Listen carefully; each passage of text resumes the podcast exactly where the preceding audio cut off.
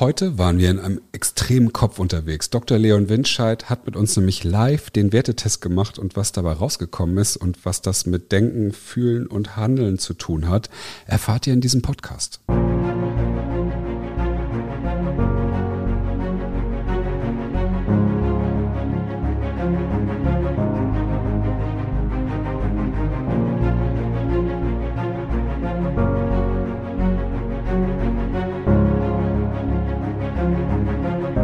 Herzlich willkommen zum Biz Heroes Podcast. Mein Name ist Hendrik Martens und mit mir dabei heute mein lieber Kollege Niklas. Moin Niklas. Hallo lieber, hallo lieber Hendrik.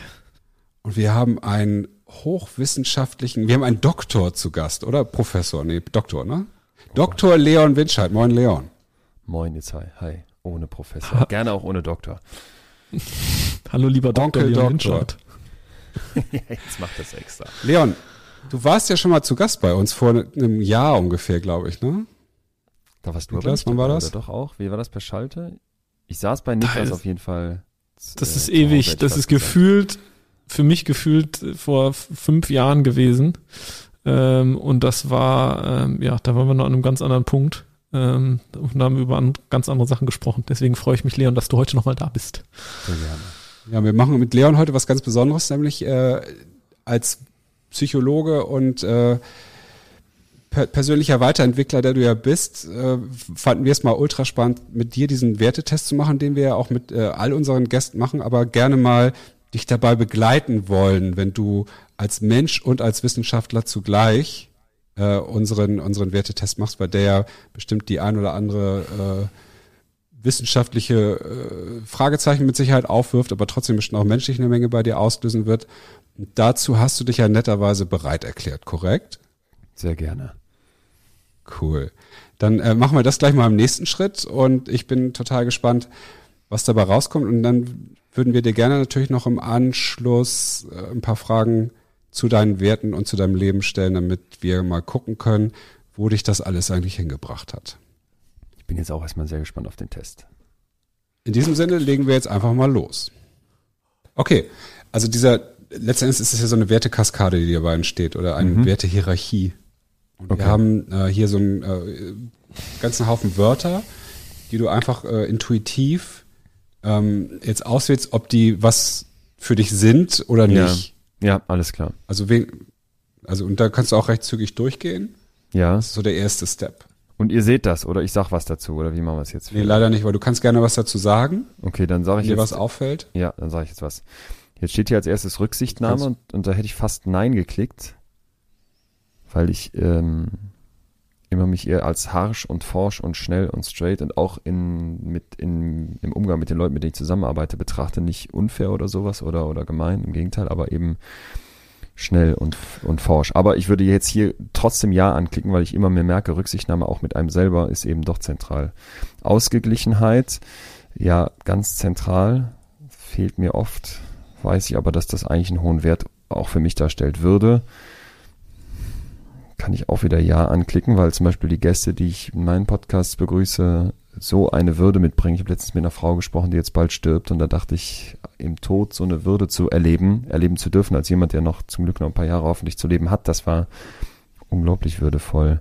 Reichtum, materiell. Ja, da wollen wir jetzt natürlich alle Nein anklicken. ähm, genau. So ganz wäre man ja irgendwie aber gleichzeitig auch kein echter Unternehmer, finde ich, wenn man sich davon losspricht. Denn, und jetzt kommt der Punkt, ich finde, wenn man sagt, so Reichtum, Geld oder überhaupt irgendwie Geld zu verdienen, ist mir egal, dann tut man denen total Unrecht, die da mit einem zusammenarbeiten, weil man hat eine Verantwortung als Unternehmer und die besteht eben auch darin, dass eine Firma funktioniert und und wirtschaftlich funktioniert. Aber ich würde jetzt trotzdem Nein einklicken mit diesem kurzen, mit dieser kurzen Korrektur, weil ich eben aus der Psychologie weiß, dass das Materielle ein massiver Angriff auf unsere Psyche ist, während das Immaterielle, was du aber eben auch kaufen kannst mit Geld, sehr viel besser wirkt. Also nein. Treue. Da klicke ich Nein an, nicht in Bezug auf äh, Liebesbeziehungen, sondern vielmehr in Bezug auf, dass es diesen Status Quo-Fehler in unserem Kopf gibt, Menschen verharren in der größten Misere, bleiben irgendwelchen Ideen, Menschen, anderen Menschen, die ihnen nicht gut tun, treu, statt mal zu kappen. Und ich habe für mich gelernt, vor allem in den letzten drei Jahren, dass dieses äh, Kappen von Beziehungen, Menschen, zu denen ich irgendwie mal eine Beziehung hatte oder mit denen ich mal befreundet war, denen zu sagen, das ist vorbei, in welcher Weise auch immer, dass das ganz zentral ist. Einfluss, ja, würde ich auch nehmen, weil das, was ich tue, davon erwünsche ich, erhoffe ich mir Einfluss und wenn Leute nachher zu mir kommen und sagen, das, was du erzählt hast über die Gefühle, womit, womit ich mich viel auseinandersetze, das hat was mit mir gemacht. Mein Mann ist jetzt in Therapie gegangen oder so habe ich mich selber noch nicht gesehen. Dann habe ich das Gefühl, Einfluss zu haben und das be be bewegt mich total. Empathie mhm. brauche ich zentral, ja. Respekt sage ich ganz entschieden nein weil ich mit 17 mich selbstständig gemacht habe und da es natürlich immer wieder hieß von den Kunden, die ich dann hatte, die viel älter waren als ich, ah, kann man den überhaupt ernst nehmen, kann man den respektieren und das habe ich eigentlich nie gelten lassen und immer gedacht, ich möchte so nicht dieses, dieses ähm, Erstarren vor lauter Respekt vor den Dingen, weil man Angst hat oder vor Menschen und deswegen würde ich sagen, klar, Respekt ist irgendwie wichtig, aber das wäre nicht so ein Wert für mich. Nachkommen, was heißt das? Also Nachkommen Kinder. Sehe ich so ein bisschen so, dass du auch den Fußabdruck deiner DNA hinterlässt der Welt. Und wie wichtig, es gibt ja auch Menschen, denen gehen die Kinder und die, das, das, äh, eben so. die, die, ja, das ist schon das ja. Weitertragen der DNA wirklich über alles, ne? Boah. Nee, über alles nicht. Das liegt aber vielleicht auch daran, dass ich noch keine Kinder habe. Ich bin sicher, dass ich Kinder haben will. Thema Respekt, habe davor aber einen heiden Respekt bis kurz vor Angst. Deswegen müsste ich hier Jein wählen, aber weil ich eben Kinder haben will, nehme ich das Ja. Sexualität, ähm, ich fürchte, da bin ich langweilig normal, was auch immer das heißen mag, aber weiß um diese körperliche Komponente und dieses zwischenmenschliche sich berühren, dass das so zentral ist, deswegen auch ein Ja. Zielstrebigkeit, hm. Ich würde gerne Nein ankreuzen, weil Niklas kennt mich und weiß, dass ich ein ähm, manchmal vielleicht etwas über äh, zielgesch zielgerichteter, laufender, rennender, machender Mensch bin. Meinst denk, du? Dann ich, ja, dann denke ich immer an den, an den, äh, an den Homo Faber und denke, scheiße, das müsste es eigentlich ändern, aber jetzt muss ich mit Ja beantworten. Glaube, nein, wäre ich dankbar für, aber ist nicht der Fall. Gesundheit muss ich auch Nein anklicken. Ihr habt da drunter was geschrieben. Gesundheit ist einer der innersten Werte. Oder ist der Wert aufgrund der aktuellen Weltsituation einfach so präsent? Nein, ich wüsste, dass Gesundheit ganz wichtig für mich ist, aber achte viel zu wenig drauf. Zu wenig schlafen. Das wäre ganz Stress. spannend aus deiner Sicht. Für viele ist ja Gesundheit kein Wert, sondern äh, so eine Art Grundbasis für alles. Wie siehst du das? Davon, dass du irgendwelche Grundzustände hast, habe ich mich schon lange verabschiedet. Ich höre das ganz oft, dass zum Beispiel auch wie du bist ein Grundzustand wäre oder dass Hunger so ein Körper, rein körperlicher Zustand ist. Als Psychologe betrachte ja. ich die Dinge immer aus einer psychischen Perspektive und dann finde ich das total verständlich, dass Gesundheit ein Wert oder eben nicht ist. Und bei mir leider nein. Flexibilität, maximales Ja, weil ich halte wenig für falsch. Das hatten wir eben schon so ein bisschen bei dem Respekt, als dass man irgendwie Pläne macht und sagt, so haben wir es schon immer gemacht und so sollten wir es tun. Es gibt so eine unglaublich schöne Aussage aus Matze Hilschers Hotel Matze, wo der den Philosophen, jetzt komme ich auf den Namen nicht, was mich ärgert, weil der ist toll, einen Philosophen interviewt und der hat die Message mitgebracht, complexify your life, mach dein Leben komplizierter. Und das tue ich ganz bewusst, weil die einfachen Antworten gibt's nicht und es wird sie immer weniger geben. Und je mehr du, und das ist jetzt wieder psychologisch mit so einem sogenannten Need for Cognitive Closure, also dem Bedürfnis, dass in deinem Kopf alles abgeschlossen zu ist, lebst, desto schwieriger wirst du es haben. Also Flexibilität sehe ich als einen, die, einen der Key Skills, die du in dieser Welt brauchen wirst. Familie, mhm. ja, hoher Stellenwert. Äh, mit meiner Mutter mal drüber gestritten, ob die mich auch im Knast besuchen würde, wenn ich wen umgebracht hätte. Und sie hat erst gesagt, nicht bei jedem Verbrechen, aber ich glaube, sie wird kommen. Erfolg, hohen Wert, ja. Begeisterung. Hast du ganz kurz, hast du Familie mit Ja? Ja, Familie habe ich mit Ja beantwortet. Ja, ja, ja, ja. Ich finde halt Familie ist äh, schnell immer so ein Wert, den, den man aufgrund seiner Prägung von zu Hause immer mit Ja sofort beantwortet, weil Familie geht über alles. Oh. Und deswegen finde ich es interessant, weil da, da habe ich oft schon Leute im Coaching auch gehabt, die dann gemerkt haben, hey, ich bin mir ehrlich gesagt wichtiger als meine Familie oder meine eigene Freiheit, was man sich ja oft nicht eingesteht. Ich denke an die mittlerweile bestimmt. Ich habe vor allem von, dich, Hendrik, von dir, Hendrik, das erste Mal diese Differenzierung der Familiensysteme, also alte Familie und jetzt quasi meine neue Nachkommenfamilie. Das habe ich vorher nie so richtig differenziert und war immer für mich ein so ein schwammiger alles. Das habe ich das erste Mal. Das ja, finde ich ganz ja. hilfreich zu trennen für mich. Ja, ich, ich kann das nachvollziehen, was ihr sagt, aber ich denke auch an mindestens 20 bis 30 Leute, mit denen ich gesprochen habe, die zum Teil die allerheftigsten Missbrauchserfahrungen gemacht haben, Insekten mhm. verkauft wurden, die ähm, ja. ja, also die wirklich die schrecklichsten ja. Geschichten. Wenn ich denen jetzt kommen würde mit, man hat doch immer von Hause aus so einen Anspruch an die Familie, die würden aus, ausrasten, zu Recht. So, Begeisterung, da sage ich, das ist für mich etwas, was ich viel zu viel habe und deswegen sage ich da jetzt mal extra nein, das hätte ich nämlich gerne weniger, weil alle sagen immer, Leidenschaft ist super und du musst für die Dinge brennen. Aber es gibt eben auch ein zu viel und dann brennt man aus. Und ich würde mittlerweile die Leidenschaft als etwas betrachten, wo du immer ein Gegensteuern brauchst, weil sonst kommst du in diesen Modus, du sagst nicht mehr nein, du ziehst keine Linien mehr, du über, überreißt deine roten Linien, weißt, dir geht's eigentlich schon schlecht, das war zu viel und du kommst da nicht raus. Und ich finde Leidenschaft was Tolles und Begeisterung entsprechend auch, aber man braucht den Ausgleich und da würde ich dann lieber etwas weniger Leidenschaft haben. Fleiß, ja, bin sehr fleißig, fürchte ich. Zuverlässigkeit ist, muss ich machen, aber ist kein Wert von mir. Also wenn ich dürfte, ich komme in ein Hotelzimmer, das sieht nach 20 Minuten aus wie nach einem Atomkrieg. Ich kriege eine Mail von euch, ich soll hier einen Testfall machen, lese die nicht richtig durch. Äh, wenn ich nicht so eine tolle Organisation von Leuten um mich herum hätte, würde ich untergehen. Also Zuverlässigkeit, nein. Ähm, habt ihr schon, habt ihr vorher gesprochen, Henrik und äh, Leon? Wieso? Nein. Kleiner Scherz am Rande, Entschuldigung. Ähm, okay. Liebe ich lese hier mal eure Fallentexte und es geht um die Liebe in dir und wie wichtig es dir ist, Liebe zu geben und zu spüren, nicht nur um Beziehungen und Kinder. Ja, Liebe zu mir, ganz schwierig.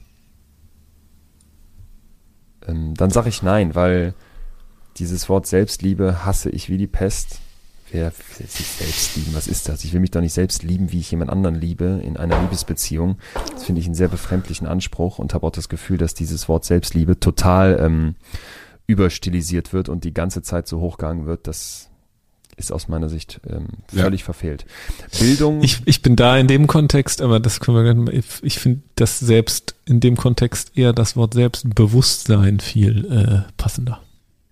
Ja, und zwar im englischen Sinne, ne? Nicht, äh, ich bin selbstbewusst und gehe mit breiter Brust auf die Bühne, sondern ich habe genau. ein Bewusstsein Aware. für mein Genau, Selbst. eine Awareness, Awareness. genau. Ja.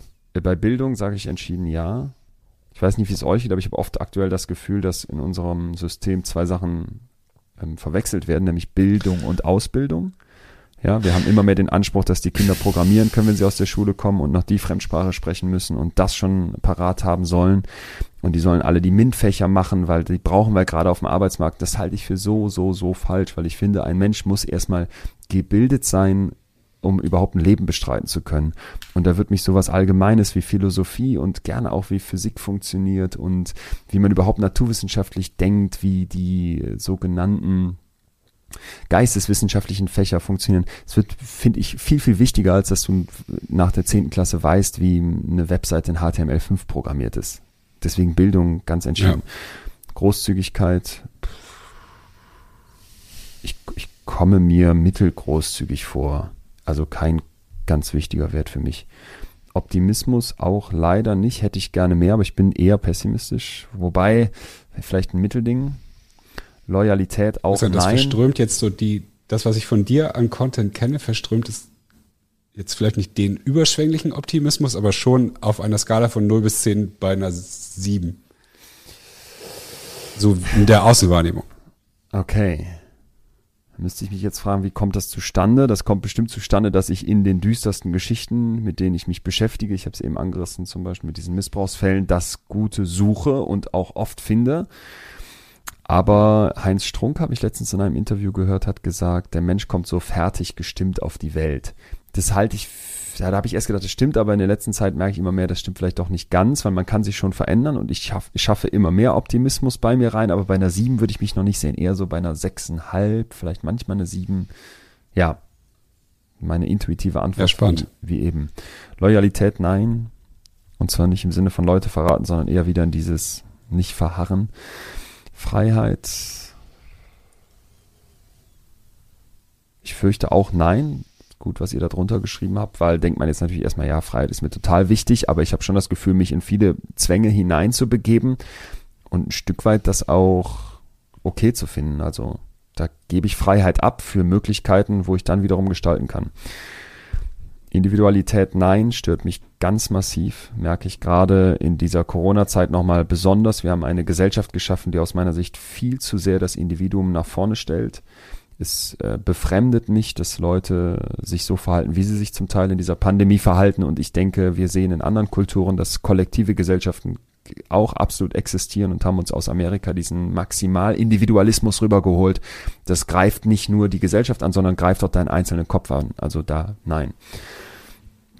Solidarität entsprechend ja, als Gegenpunkt für mich. Selbstdisziplin auch. Ordnungssinn nein. Abenteuer ja. Wenn es irgendwas gibt, bin ich sofort dabei. Herkunft überhaupt nicht. Humor definitiv ja, ich bin total pragmatisch. Also, äh, ich, wenn ich eins hasse, sind das schlechte Prozesse und versuche auch alles für mich so zu organisieren, dass die funktionieren. Willenskraft auch wichtig, ja. Toleranz mit Sicherheit auch ein wichtiger Wert. Innovation, da sage ich jetzt mal nein. Ich mache die Sachen gerne anders und versuche neue Wege zu gehen. Ich bin aber auch immer Fan von diesem Sauerteigbild. Wenn deine Oma ein gutes Sauerteigrezept hatte, dann ist das total blöd, jetzt rumzubrüllen und zu sagen, lasst uns mal den Sauerteig äh, mit einer Innovation verpassen. Es gibt disrupten. Sachen, die sind wir disrupten, disrupten den Sauerteig. Das ist den Disrupten. Es gibt ähm, Sachen, die sind bewährt. Und ich glaube, dass Konservativsein in unserer Welt heute an ganz vielen Stellen völlig falsch verstanden wird. Ich bin bestimmt nicht konservativ, aber das wird, da wird immer so getan, als wären das jetzt diejenigen, die bremsen und die dann gegen Homo-Ehe sind und äh, für Tempo, gegen das Tempolimit und Hasse nicht gesehen. Für mich wäre aber ein guter Konservativer jemand, der sagt, es gibt Dinge, die sind schützenswert, die sind bewährt und die machen wir weiter so. Und der würde nicht immer schreien, ja, Innovation her und bitte das nächste, schnelle, neue. Deswegen Innovation nein. Verantwortung, ja. Fairness auch. Also, ihr merkt schon, ich habe bei manchen Sachen vielleicht so ein, ein Spleen oder auch eine, eine klare Haltung und dann finde ich, ist das immer okay, wenn man gleichzeitig allen um sich herum versucht, mit Fairness zu beginnen. Achtsamkeit, ja, das wäre schön, muss ich aber Nein anklicken. Selbstvertrauen ja, wie du gesagt hast, Hendrik, ich glaube, dass man das nach außen bei mir sehr stark so einschätzen würde, weil ich gehe selbstbewusst auf eine Bühne und habe kein Problem vor tausend Leuten meinen Vortrag zu machen oder sonstiges zu tun und meine Meinungen auch zu vertreten.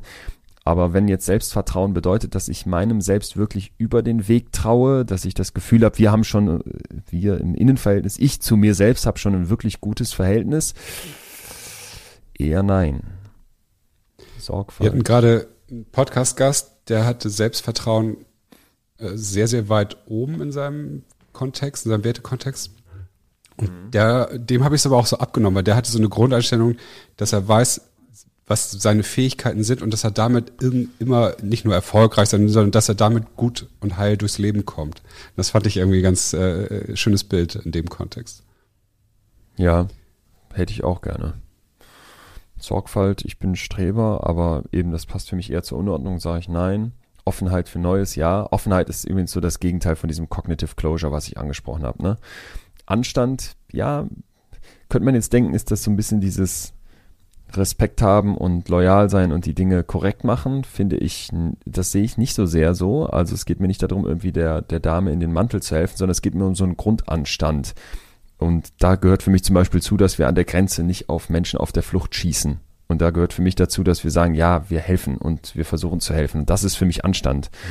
Mhm. Ähm, oder dass man zur Wahl geht oder sich gegen rechts einsetzt. Also, das ist auf jeden Fall ein Wert. Unabhängigkeit ist so ein bisschen für mich wie die Zwänge, die man so im Leben hat, sag ich mal, nein. Spa Sparsam bin ich, ja. Definitiv ein Wert von mir. Also ich gehe in billige Hotels, ich ähm, trage Klamotten lange und kaufe nicht gerne neue. Ich freue mich, wenn irgendwo was reduziert ist und versuche aber sowieso immer weniger zu kaufen. Deswegen, ja, Harmonie auf keinen Fall. Gerechtigkeit, ja, ist mir auch wichtig. Sicherheit ist mir nicht wichtig. Mitgefühl ist mir sehr wichtig. Kontrolle, pff, nein. Selbstverwirklichung mache ich gerne jeden Tag. Ehre. Ja, nicht das gemeint, was man früher als Mann darunter meinte, sondern was bedeutet Ehre für dich wirklich? Nee, ich werde, ich werde, ich, trotz eures, trotz eurer Anmerkung werde ich das nicht los. Für mich ist Ehre ein überzeichneter, ein sich selbst angeheftetes ähm, Attribut, was, das gebe ich mir nicht. Ich bin auch schwer stolz. Ja, das ist, Ehre ist so ein, so ein alt, so ein richtig alter Wert, ne, so, ja. wo man seine Ehre noch verteidigen musste oder Ja, die Ehre ja, seiner, ja. so. Ja. Und das ist für mich so ein, so ein, für mich ist es so ein Gangwert. Weißt du, oh, such meine Ehre für oder, ja, oder diese hanseatische, ich würde den ein oder anderen aus so der hanseatischen Kaufmannsschaft äh, auch den einen oder anderen Unternehmer finden, der das wahrscheinlich für sich auch beanspruchen würde. Ja, ich denke an Effi Briest und diese unglaublich tragische Geschichte, wo am Ende aus Ehre die sich da gegenseitig abschießen ne, und sie nicht den Mann kriegt, den sie doch eigentlich so verdient hat. Da, also ich finde Ehre vor allem äh, als Deutscher schwierig. Lässigkeit, nein, ist nicht mein Wert. Seriosität, ah, da tue ich mich schwer mit. Ich finde diesen Spagat zwischen, dass man auch mal albern sein darf äh, und irgendwelche Videos auf Handys von einem existieren, von denen man immer denkt, wenn die mal rauskommen, dann wäre man so am Ende mit Ups. seiner Seriosität. Da gebe ich mich gar nicht seriös. Kein Wert. Ehrlichkeit, mal, mal lügen ist okay, würde ich sagen, ist auch kein besonders wichtiger Wert. Also lügen im Sinne von, ne? Hey, hast du nächste Woche Zeit? Nee, da habe ich einen wichtigen Termin. So sage ich zum Beispiel mittlerweile oft Nein, weil ich mich nicht traue, wirklich Nein zu sagen. Also Ja, Ehrlichkeit muss ich äh, reduziert sehen. Frieden, ach, nee, ist auch natürlich Weltfrieden wünschen wir uns alle, aber ist ja nicht. Und ich habe immer das Gefühl, so wie wir schandhaft mit dieser Demokratie umgehen und mit unserer Freiheit, die sich Generationen vor uns erkämpft haben und auch in vielen Fehlern, glaube ich, mit, mit vielen Blessuren und, und zum Teil unglaublichen Katastrophen erarbeitet haben, das, das treten wir so mit Füßen und das wertschätzen wir so gar nicht mehr. Und deswegen ist für mich Frieden kein, kein hochgehangener Wert, sondern einfach mehr, das ist jetzt mehr ein Zustand. Und den sehe ich als fragil an. Also nein. Zärtlichkeit wiederum ja. Pünktlichkeit nein. Disziplin ja. Leidenschaft hatten wir eben schon. Ich merke, dass ihr hier psychologisch korrekt vorgeht, indem ihr die Sachen öfter abfragt. Sage ich dann entsprechend auch, das hatten wir eben bei dem, was war es am Anfang, als ich das erklärt habe, ich habe eher zu viel Leidenschaft. Ich sage dann nein. Aufmerksamkeit. hm. Ich mache viel gleichzeitig, oft zu viel gleichzeitig. Oprah Winfrey hat mal gesagt, ihre größte Stärke ist, dass sie das Fokus, also voll im Jetzt zu sein, fehlt mir. Äh, Würde ich eher Nein sagen. Gemütlichkeit auf keinen Fall. Authentizität. Was ist authentisch? Also was bin ich? Um sagen zu können, was authentisch ist, würde ich erstmal gerne wissen, was ich bin. Und wenn ich eins hasse, sind das so Menschen, die die Meinung vertreten, sie wüssten genau, wer sie sind und sie hätten das schon rausgefunden. Weil da komme ich einfach mit Wissenschaft dagegen, die immer wieder zeigt, der Mensch verändert sich. Auch dieses einfache Unterteilen in du bist der Typ und du bist jener Typ. Bullshit, Niklas, wir hatten uns da schon sehr schön bei WhatsApp zu ausgetauscht. Ähm, deswegen Authentizität, nein. Ruhm auf keinen Fall ist für mich eher eine, eine ganz, ganz, eine ganz, ähm, ja, das darf jetzt nicht falsch rüberkommen, eine ganz große Belastung. Ich merke damals, als ich bei dieser Fernsehsendung mitgemacht habe, wer Millionär und plötzlich mich viele Leute einfach auf der Straße angesprochen haben und irgendwie ku kurzzeitig zumindest gekannt haben. Das war ganz schlimm, fand ich grauenhaft. Jetzt, wo ich seit einiger Zeit natürlich selber irgendwie medial auftrete, versuche meine Inhalte auch an Mann und Frau zu bringen, dass alles, was damit zu tun hat, in der Öffentlichkeit zu stehen, für mich ein Preis ist, den ich dafür bereit bin zu zahlen, aber eben ein Preis ist und auf keinen Fall etwas, wo ich sage, toll, ich hasse das, in ein Restaurant zu kommen und zu merken, mich guckt irgendwer an. Ich mag das nicht, dass man mich im Hotel, obwohl die Person es total nett meint, anspricht mit, ach, Herr Winscheid, wie läuft's denn und so weiter. Nicht, weil die Person, wie gesagt, nicht freundlich wäre oder sowas, sondern weil ich einfach da merke, ähm, ich habe es noch nicht geschafft, irgendwie zu trennen. Da ist irgendein Leon Winscheid in der Öffentlichkeit und hier ist eben der private Leon Winscheid. Das vielleicht passt zu diesem Dann hängt ja. Authentizität und Ruhm bei dir sozusagen Ja, zusammen. ja, ja, ja, ja. Wenn du Ruhm habt hast, ihn ja bald hier, unseren äh, lieben Atze Schröder. Der ist ja da, wenn er sich die Haare ein bisschen anders kämmt und seine Sonnenbrille mal vergisst, doch etwas leichter hat als ähm, andere, die eben jetzt nicht eine Maske, äh, Maske hätte ich fast gesagt, äh, irgendeine Art von äh, Stilmittel einsetzen, wo man sie vielleicht etwas weniger leicht erkennt. Und Jetzt bin ich zum Glück nicht ansatzweise so berühmt wie Atze Schröder, aber ich bin mal mit Günther ja auch Zug gefahren und ähm, das, äh, das ist hart. er, er hat mir danach mal viel später gesagt, ach, es wird überbewertet, dieses, wie man da in der Öffentlichkeit äh, angesprochen wird oder sowas. Aber ich, ich jetzt ganz für mich persönlich, im ganz kleinen Rahmen, wo das bei mir stattfindet, merke, ich freue mich, wenn die Leute zu mir kommen und was Nettes sagen und was teilen und sagen, dass es sie gefreut hat, was ich mache. Aber reines, rein runtergebrochen auf das Öffentlichsein ist es für mich gar nicht schön. Und verstehe ich auch übrigens kein bisschen, wie irgendwelche Leute so influencermäßig sagen, ich möchte berühmt werden um des Berühmtsein Willens. Gut, das war jetzt schon sehr viel. Ich klicke mal auf Nein. Ähm, Zugehörigkeit auch, nee, wüsste ich gar nicht, was es speziell sein soll. Aufgeschlossenheit definitiv ist ein wichtiger Wert. Für mich Dankbarkeit auch. Ich bin sehr extrem dankbar für die Sachen, die ich machen darf und für die Leute, mit denen ich sprechen darf. Äh, Mut auch. Also ich bin großer Fan der Angst, aber ich merke schon, dass ich eher mu mutig bin als ängstlich, wobei Angst auch in meinem Leben eine große Rolle spielt. Anerkennung ich bin ein geht großer Fan der Angst. In welchem Kontext? Ähm, in dem Kontext, dass Angst ein negatives Gefühl ist, es fühlt sich schlecht an, aber die Angst will wie alle negativen Gefühle am Ende unser Bestes. Und dieses Wort negative Gefühle passt eigentlich nicht, weil die fühlen sich eben negativ an, aber haben eine gute Absicht. Und das wird bei der Angst oft verkannt. Wir sollen mutig sein, wir sollen die breite Brust haben, wir sollen selbstbewusst sein und auf irgendwelche Bühnen steigen. Aber wenn wir keine ängstlichen Menschen in dieser Gesellschaft hätten, welche, die vielleicht auch mal zurückhaltend sind, die lieber nochmal über etwas nachdenken, würden wir erstens komplexe Probleme nicht lösen und zweitens, glaube ich, verkennen, dass diese Angst einfach dazugehört. Und gerade die besonders Mutigen haben oft eine unglaublich hohe Fassade aufgebaut und dahinter verbirgt sich ein extrem ängstlicher Mensch. Mhm, also, danke. ja, ist mir wichtig, aber es ist äh, auch wichtig, dass Angst was Gutes ist.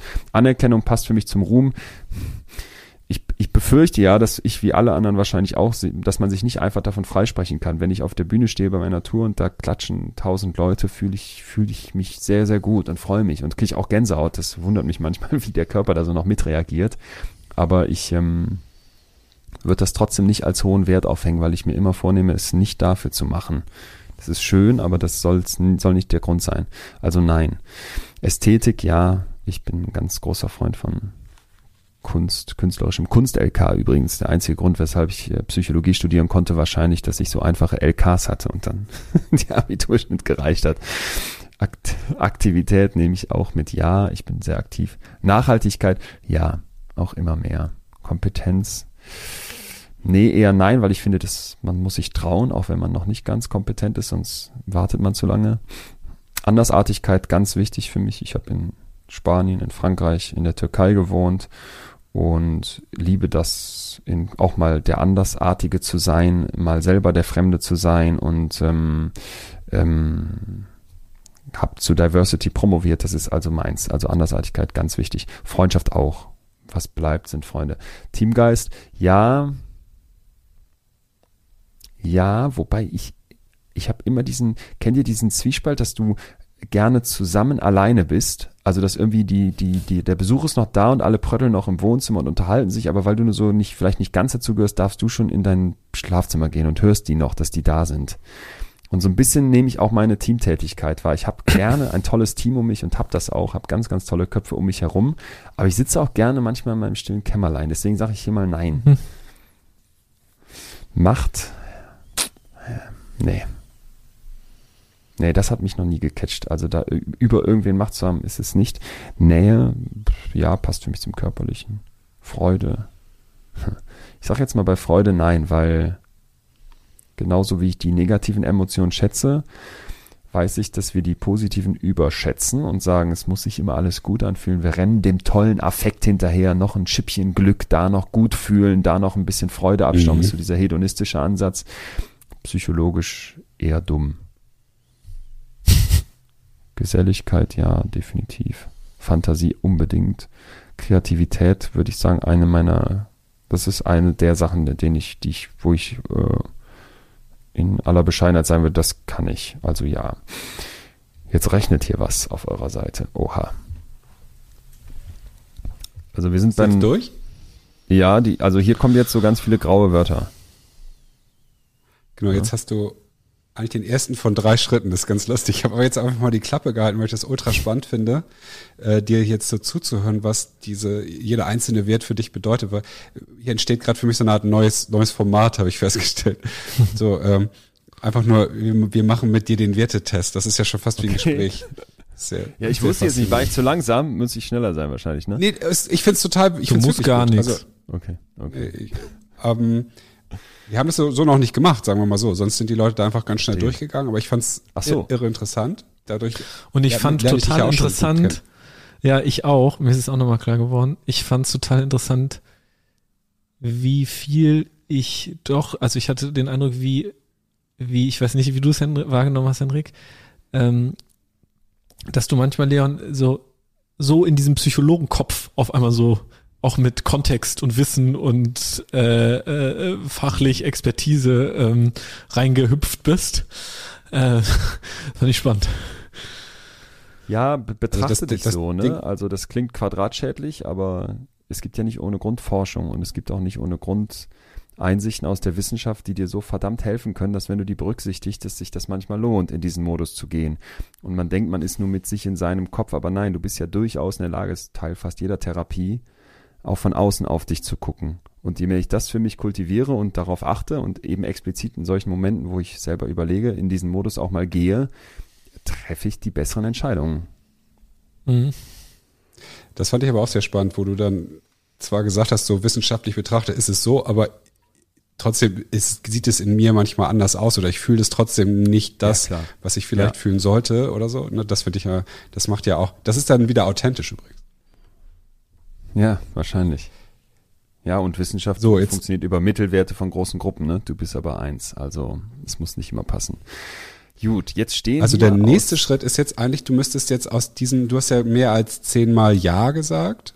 Ach so, okay. Ähm, ich sollte eigentlich nur zehnmal Ja musst sagen. Musst du jetzt sozusagen zehn auswählen. Wir, wir, wir äh, grenzen ja sozusagen immer weiter ein. Jetzt ist der ja, nächste verstehe. Step, jetzt guck dir die alle nochmal an und wähl mal die zehn wichtigsten aus. Und ja, wenn, kannst uns gerne wieder teilhaben lassen, was in deinem Kopf so vor sich geht. Also Bildung klicke ich sofort an. Jetzt weiß ich nicht genau, welches Wort springt mich als erstes an, aber da merke ich einfach auch als Doppellehrerkind, das, das ist mir einfach ganz zentral. Ich glaube, gebildete Menschen werden seltener Nazis. Ich glaube, gebildete Menschen hauen sich seltener die Köpfe ein. Und ich glaube, gebildete Menschen, und damit meine ich nochmal nicht Ausbildung, nicht irgendwelche NCs oder irgendwelche Schulabschlüsse, sondern einfach Menschsein gelernt haben, die gehen anders miteinander um. Deswegen ist mir das sehr, sehr wichtig. Nicht an eins, aber eben wichtig. Das habe ich jetzt angeklickt. Mhm. Dann würde ich als nächstes, glaube ich, die, ähm, warte, ich klicke es jetzt einfach durch. Flexibilität ist auch bei den zehn dabei. Humor, ja, würde ich auch sagen, sehr humorvoll. Dann, ähm, also mein Leben, nicht jetzt ich im Speziellen, aber so das drumherum.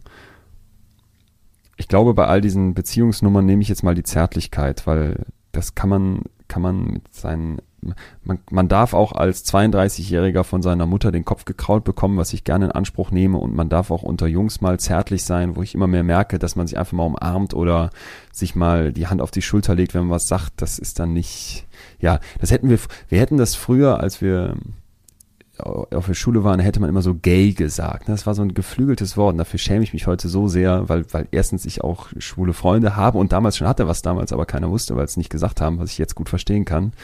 Und deswegen mhm. Zärtlichkeit. So. Ähm, ich, ich glaube, ich nehme das Pragmatische zum, anstatt dem anderen wie Selbstdisziplin oder irgendwie Willenskraft. Das passt mir ganz gut. Abenteuer wäre ich auch sofort dabei. Und jetzt habe ich noch wie viele? Das stoppt doch bestimmt, wenn ich nicht mehr mehr machen darf. Ich fürchte, Kann man das nicht bei mir hören, dass direkt über meinem Nein. Fenster ein Hubschrauber steht? Nein. Ein Polizeihubschrauber. Dann hält sich wieder die GSG 9 bei dir ab, Henrik. Äh, ähm, ich, ich, ich habe ja man hört diese Hanflegalisierung vorangetrieben, bevor sie legal mhm. war. Mhm. Aufgeschlossenheit nehme ich noch, das sind dann acht, glaube ich jetzt. Und ähm, als Mitgefühl habe ich schon die Empathie, habe ich schon angeklickt. Nee, dann klicke ich Mitgefühl an, das finde ich sehr schön. Und als letztes vielleicht noch die Kreativität. So, das waren zehn. Ganz kurz mal, was bedeutet Empathie für dich? Das, das Wort. Also ich unterscheide zwischen Empathie und Mitgefühl. Empathie bedeutet sich in jemand anders einfühlen, ne? Ähm, Mitgefühl, also vom reinen von der reinen Wortherkunft. Mitgefühl wiederum heißt, dass ich mit dir mitfühle. Ich versetze mich nicht nur in dich hinein, sondern du, Hendrik, hast irgendwie eine Trennung durchzumachen mhm. oder wirst gerade vom GSG 9 ins Gefängnis gebracht.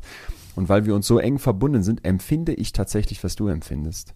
Und das finde ich mhm. noch viel stärker, mhm. beziehungsweise es ist viel stärker. Ne? Empathie kann gerne auch mal eine Blickrichtung bekommen, wie Mitleid. Dann gucke ich von oben nach unten und brauche eine Hierarchie, damit es überhaupt Sinn macht, dieses Gefühl, dieses Empfinden. Und da ist mir Mitgefühl sehr viel lieber. Für meinen Job brauche ich oft nur Empathie, dass ich in den Kopf meines Gegenübers reinkomme bei einem Podcastgespräch, aber äh, ehrlicher ist mir das Mitgefühl und das habe ich auch oft mit meinen Gästen. Gut. Cool, danke. Ein Stück. Wo klicke ich jetzt weiter? Hier unten. Dann geht's weiter. Ja, bist du wirklich happy mit der Auswahl? Ab ins Finale. Okay, jetzt bin ich sehr gespannt. Jetzt geht's los. Interessant hier euer. Jetzt geht's, geht's oh, ja eigentlich. Jeder Wert gegen jeden. Was ist dir wirklich wichtiger? Humor oder Kreativität? Ja, Kreativität. Aufgeschlossenheit oder Zärtlichkeit? Aufgeschlossenheit. Flexibilität oder Bildung? Bildung. Mitgefühl oder Kreativität? Ja. Kreativität. Mitgefühl oder Abenteuer, dann schon Mitgefühl. Flexibilität oder Abenteuer ist für mich fast das gleiche, nämlich Flexibilität. Nachhaltigkeit oder Kreativität, Kreativität. Mitgefühl oder Zärtlichkeit, dann Mitgefühl. Zärtlichkeit oder Kreativität, dann Kreativität. Pragmatisch oder auch wieder Kreativität. Bildung oder Zärtlichkeit, dann Bildung. Flexibilität. Äh, Abenteuer. Das ist für mich wieder gleich. Neben Flexibilität. Pragmatisch. Hier muss ich jetzt mal die Zärtlichkeit nehmen. Mitgefühl auch. Gott, Leute, was rechnet euer Ding da gleich aus? Ich bin sehr gespannt. Humor oder Abenteuer, dann nehme ich das Abenteuer. Aufgeschlossenheit oder Bildung nehme ich die Bildung wieder. Bildung oder Humor nehme ich wieder die Bildung. Aufgeschlossenheit oder Abenteuer, Aufgeschlossenheit, Mitgefühl oder Bildung. Schon Mitgefühl. Mache ich jetzt hier was? Mache ich es immer gleich? Ich weiß gerade nicht, ob ich es immer gleich mache. Zärtlichkeit oder Nachhaltigkeit, dann nehme ich die Zärtlichkeit. Pragmatisch oder aufgeschlossen aufgeschlossen dann ähm, Mitgefühl, Aufgeschlossenheit oder Humor, da nehme ich dann ähm, okay, fertig.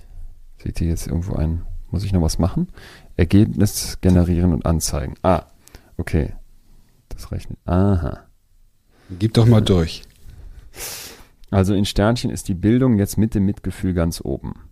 Das passt mir eigentlich ganz gut, weil Bildung ist der Quadratschädel in mir und Mitgefühl ist dann vielleicht das Menschliche. Kreativität folgt dem, ist für mich ein Skill, aber auch eine Haltung. Da passt auch ganz gut, dass Flexibilität direkt äh, mit einem Sternchen nur weniger an der vierten Position kommt. Denn ich finde, das gehört zusammen. Ne? Du kannst kreativ mit Sachen umgehen, wenn du flexibel bist.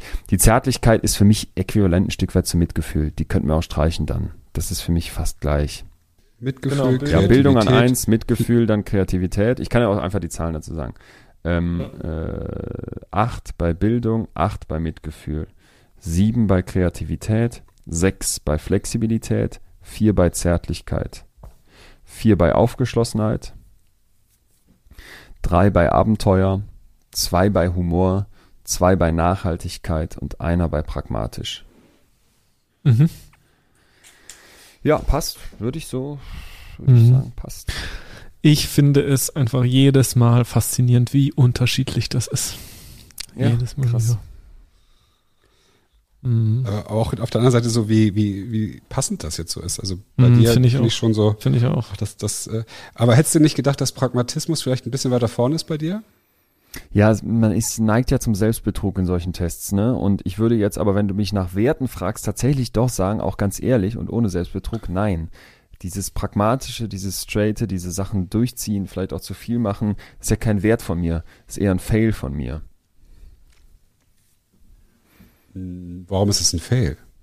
Wieso siehst du es als Fail? Weil es zu viel ist, ne? Also ich äh, sehe ein Kernthema darin, dass ich Schwierigkeiten habe, Nein zu sagen, dass ich immer abliefern möchte, dass ich einen hohen Perfektionismus an den Tag lege und was vielleicht für manche jetzt von außen dann positiv klingt, ich kann ich dir sagen aus meinem Kopf, das ist es nicht, ne? Das ist, es ist ein, es ist ein wenig zur Ruhe kommen, ist es vielleicht immer so ein bisschen getrieben sein. Daraus ziehe ich ganz viel, das möchte ich auch dazu sagen. Also ich glaube, dass ich die Sachen, die ich so anstoße und die ich vorwärts bringe, auch deswegen bringe, weil das mein Mindset ist.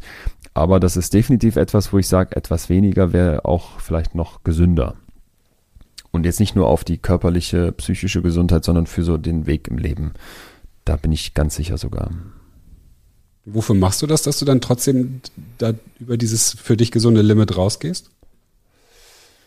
Also es ist ein natürlich sich selbst verstärkender Prozess ein Stück weit. Wir haben eben kurz über die Leidenschaft gesprochen, ne? Und da musst du die Leidenschaft immer so vorstellen wie etwas, du tust was und es fühlt sich gut in deinem Kopf an, weil du das tust und dann machst du mehr davon und es fühlt sich noch besser an. Also es ist eine sich selbst verstärkende Schraube nach oben.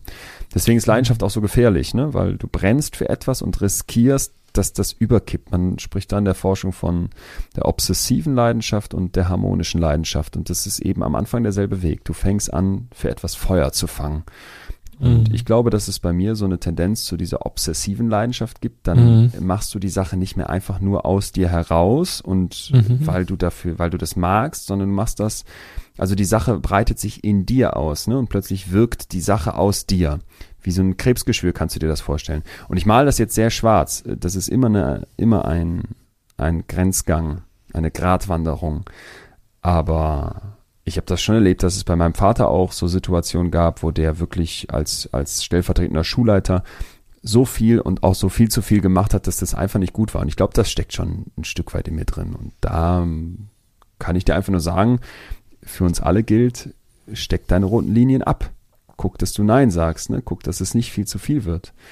Weil, was ich den Leuten immer wieder sage, ist, du gehst über die roten Linien hinweg, merkst, das war scheiße, erholst dich dann, runtergetreten von deiner Psyche oder deinem Körper, weil du irgendwie in so ein Loch fällst und plötzlich zum Runterfahren gezwungen wirst durch die Gesundheit oder irgendwen, der dir sagt, ey Leon, das war jetzt wirklich zu viel. Und dann kommst du erholt zurück und sagst, jetzt geht's weiter, Bäume ausreißen und übersiehst, dass du ein paar Wochen später schon wieder über eine rote Linie latschst. Und das mhm. darf nicht passieren. Und da bin ich dran. Wie macht sich das persönlich denn bei dir bemerkbar, eher so psychisch und gesundheitlich, hast du gerade angerissen? Ich merke, wenn ich gut schlafe, dann ist alles fein. Ne? Ich mhm. habe das große Glück, keine psychische Störung bisher gehabt zu haben. Das kann sich im Leben immer verändern und da haben wir auch nicht einfach nur Einfluss drauf. Das kann auch von außen kommen oder durch andere Umstände, wo du nichts für kannst. Aber es gibt auch Momente, wo ich einfach merke, ich werde nachts wach und dann liege ich von 3 Uhr bis 4.30 Uhr wach im Bett und bin morgens auch nicht richtig ausgeschlafen. Und das ist für mich immer ein Alarmsignal zu sagen, Moment mal, du bist im zu viel Modus. Die Augenringe, die ich mit mir rumtrage, sind, ähm, sind einfach gegeben. Wird mir oft nachgesagt, das, ist, das, das wäre ja das perfekte Barometer, aber das stimmt nicht. Ähm, eher dann, wenn man, wenn man vielleicht wirklich merkt, man ist platt und, und es fehlt einem die Neugier oder die Freude oder all das, wo ich sage, das macht mich sonst aus. Es passiert aber auch nicht wirklich oft. Also es passiert, aber es passiert nicht wirklich oft und nichtsdestotrotz ist es mir noch zu oft. Wenn du jetzt hier diesen, diesen Test gemacht hast, wie so aus deiner sowohl menschlichen als auch Profibrille, was würdest du dazu sagen? Also erstmal ist es super spannend, weil ich bin großer Freund von diesem sich selbst reflektieren und da auf diese Sachen zu gucken. Da kann man jetzt immer sagen, ist das jetzt methodisch korrekt? Das will der Quadratschädel in meinem Kopf, aber der andere Teil sagt, ist doch erstmal egal, ist doch spannend, dass du auf dich guckst und mal mit neuen Impulsen auf dich guckst. Und hätte jetzt so wie dieses Ergebnis da war schon gesagt, das passt eigentlich, ne? Da ist ein, ein, ein Typ, der versucht, durch dieses Leben zu kommen, ohne irgendwem anders zu schaden, vielleicht mehr noch, vielleicht auch anderen was, was geben zu können und der mhm. gleichzeitig aber an ganz vielen Stellen mit sich und dieser Welt hadert. Also das äh, kann ich nicht anders sagen. Steppenwolf von Hermann Hesse, das, äh, das ist so ein bisschen auch das, was ich erlebe manchmal, denke ich. Sag mal, wenn jetzt Bildung und Mitgefühl bei dir mit Abstand die wichtigsten Werte sind, ist es ja aber doch wahrscheinlich, siehst du das als ein, ein äh, so ein Snapshot? Also ist es eine Momentaufnahme oder würdest du sagen, das ist schon so ein generelles Setup? Nee, das kann ich schon als generelles Setup sehen, weil, also nehmen wir die Bildung zuerst. War immer Thema bei uns zu Hause. Vater Mathelehrer und Biolehrer, Mutter auch Biolehrerin und so dieses naturwissenschaftliche Denken, die Empirie haben wollen, das war immer da. Und ich habe auch immer den Bezug zu meinen Eltern sehr stark auch über dieses, über dieses Thema gehabt, vor allem zu meinem Vater. Und das sehr genossen, weil er hat mir aus der Geo Sachen vorgelesen und gezeigt, er hat mir erklärt, dass Metall eine höhere Dichte hat als jetzt beispielsweise Holz, weil da die Atome näher aneinander sind. Das heißt, ich habe ganz früh schon über Atome nachgedacht und mich gefragt, was wäre, wenn du immer näher an irgendwas ranzoomst, was passiert, wenn du einen Ast immer und immer und immer weiter durchbrechen würdest, ne? immer halbierst. So, so Fragen, die sich Kinder vielleicht stellen, aber eben mit so einer naturwissenschaftlichen Sichtweise drauf. Und dann in der, in der eigenen Schulzeit und vor allem aber später im Studium und nochmal mehr in der Promotion habe ich einfach gemerkt, dass die, die Neugier, die mich umtreibt, die Sachen verstehen zu wollen, mit Bildung ein Stück weit beant beantwortet werden kann, befriedet werden kann. Und das ist deswegen etwas, was für mich einen hohen Stellenwert hat. Und damit meine ich überhaupt nicht, dass ich jetzt speziell gebildet bin. Im Gegenteil, ich rede manchmal mit Leuten, mit Harvard-Professoren oder mit Forscherinnen aus Israel oder mit ähm, Wissenschaftlern, die wirklich, wirklich die krassesten Hirnscan-Experimente machen. Letztens habe ich mit Helen Mayberg gesprochen, das ist eine, eine Hirnchirurgin aus den USA, die Hirnschrittmacher implantiert für Menschen mit schwersten Depressionen. Wenn du mit diesen Leuten redest, merkst du, was, was wirklich gebildete Geister sind. Ne? Die wissen einfach alles, sage ich jetzt mal. Die sind so unfassbar schlau, die sind in ganz anderen Sphären unterwegs als wir Normalsterblichen. Aber das ist halt für mich ein Stellenwert. Das ist für mich eine, hat eine Strahlkraft. Das ist für mich etwas, wo ich mit großem Respekt drauf schaue. Und äh, wenn du mich jetzt fragen würdest, habe ich manchmal das Gefühl, dass in dieser Gesellschaft, aber das werden auch schon mein Opa gesagt haben und dessen Opa, die, die Bildung immer mehr an Stellenwert verliert. Du kommst mit immer blöderer Scheiße immer größer raus. Und das ärgert mich, weil ich denke, da wäre uns sehr geholfen, wenn die Bildung wieder einen anderen Stellenwert hat. Und deswegen, ja, sie hat in meinem Leben einen hohen, äh, aus Begeisterung dafür, aus Liebe für die Wissenschaft, aus Faszination an Forschung und Erkenntnis. Und der zweite Punkt, dieses Mitgefühl, ich glaube, ohne geht's nicht. Also, wenn du dir so die krassesten Psychopathen vorstellst, die du dir vorstellen kannst. Ne? Ich denke an einen Besuch, den ich mal in einer Forensik machen durfte. Da hatten die eine Zelle aufgebaut, die war so groß wie das Zimmer, in dem ich gerade sitze. Ich sage jetzt einfach mal zwölf Quadratmeter. Und die bestand aus nichts, außer einer Gummimatratze und irgendwie einer Zeitung. Und da drin stand ein Hühne, den man über einen Monitor sehen konnte. So ein zwei Meter irgendwas Mann. Breites Kreuz und wie es hieß, brachial gefährlich. Und der durfte gar keine Reize in seinem Leben haben. Also es war eine Therapieeinrichtung. Da wollte man den nicht bestrafen oder schaden, obwohl er Schlimmes getan hatte, sondern man wollte den schützen. Und da merkst du halt, okay, so solchen Menschen, selbst solchen Menschen ist das Selbstmitgefühl nicht komplett abhanden, aber wenn denen etwas fehlt, dann das, ne? Die können nicht mit anderen mitfühlen, die merken nicht, was die anderen antun und so weiter. Und das ist für mich so ein Grenzbereich, wo ich denke, okay, das gehört für mich so sehr zum gesunden Menschsein dazu. Und da bin ich dankbar, dass ich dazu in der Lage bin und freue mich, wenn das, wenn das, wenn wir das als Gesellschaft auch mehr ausüben würden. Und jetzt mal so ganz privat gedacht, dieses, es geht jemandem in meinem Umkreis schlecht und ich fühle mit, kann was für den vielleicht sogar tun und habe wirklich plötzlich durch das Mitgefühl so eine, so ein Verständnis dafür, wie eng, wie nah wir uns auch stehen. Das ist mir Gold wert. Also ich wüsste nicht, wie man ohne Mitgefühl wissen wollte, dass andere einem etwas bedeuten. Mhm. Sind das dann aber auch Werte, die durchaus ja in einem Konflikt stehen können als Wissenschaftler ja. oder das Thema, da, da ist ja Mitgefühl manchmal auch vielleicht fehl am Platz, oder? Ja, das, das stimmt, sehe ich auch so. Wobei die, jetzt äh, lacht ihr, aber das Mitgefühl wird natürlich auch in der Forschung untersucht. Das heißt, da wird mir eine, eine okay. Brücke schon präsentiert. Und das ist vielleicht aber genau auch das, was gerade so ein bisschen mein Leben ausmacht, dass du einerseits immer den wissenschaftlichen Anspruch, den ich habe, den, dass ich den lebe und gleichzeitig merke, es gibt so Bereiche, da kommst du vielleicht damit nicht weiter. Und damit meine ich jetzt nicht, ey, wir brauchen irgendwelche Schwurbeltheorien oder irgendwas Übernatürliches oder ich brauche die Transzendenz in meinem Leben oder einen Glauben an Gott, das gestehe ich allen gerne zu, aber es ist nicht meins, sondern dass ich halt merke, nehmen wir die Liebe, du hast irgendwas zum Thema Liebe, ob das deine Mutter ist, dein, deine Freundin oder ein Freund oder dein Kind.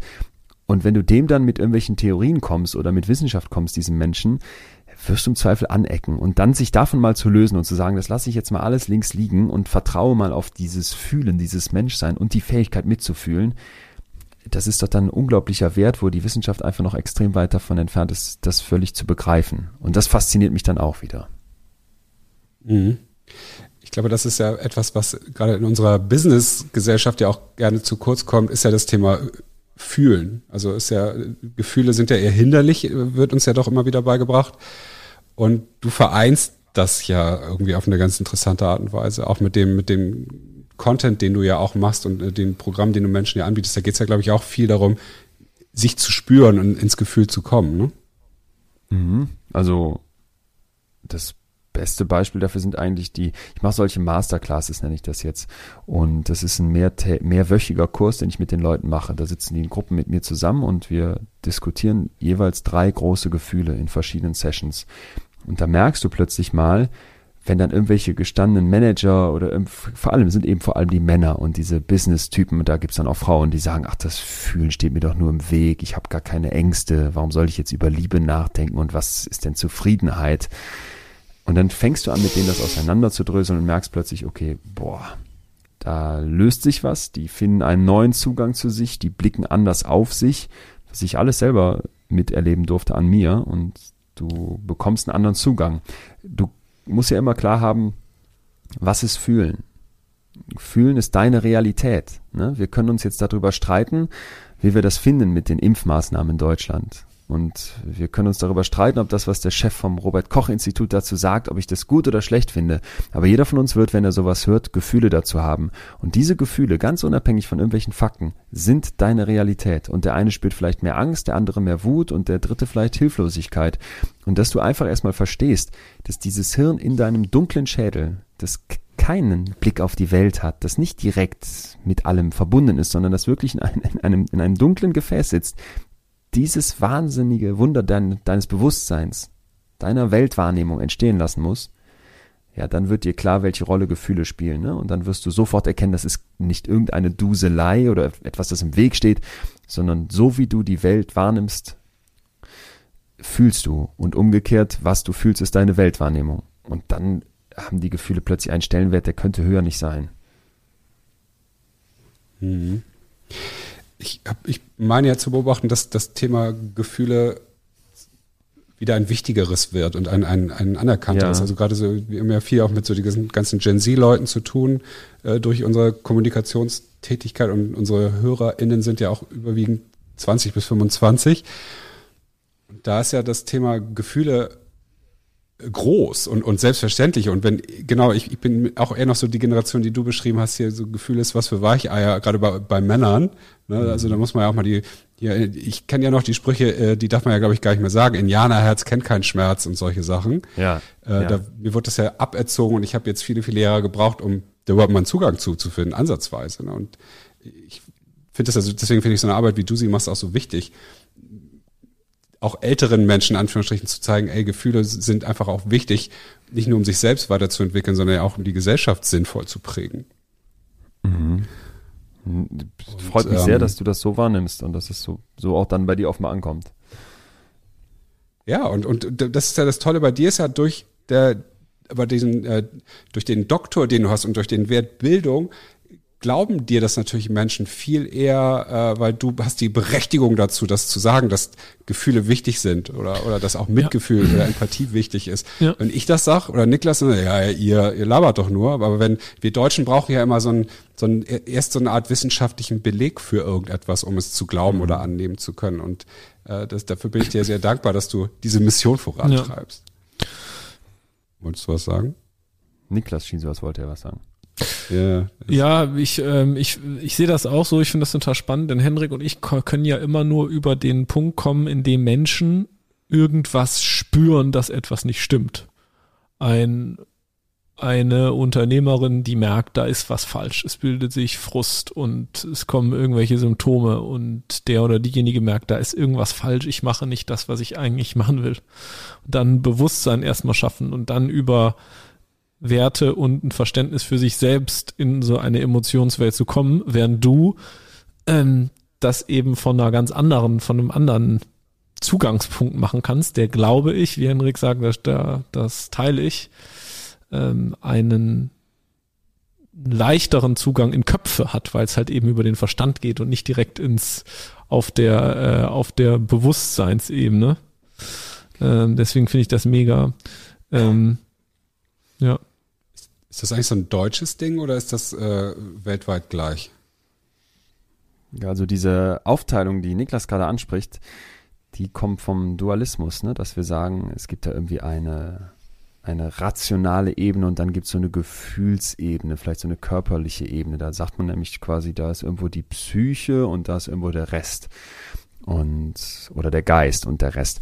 Und das halte ich für äh, verzeih mir Niklas, aber für ein, ein Missverständnis, ne? weil wir sind mittlerweile weiter und können in der Forschung auch ganz klar zeigen, es ist nicht einfach so, hier ist das Rational in unserem Kopf und auf der anderen Seite sind die Gefühle, sondern um rational handeln zu können, brauchst du Gefühle. Ich liebe das immer, wenn mir dann irgendwelche Manager-Typen sagen, ich, Gefühle, wie wir es eben schon gesagt haben, irgendwie ist eine Duselei, brauche ich nicht.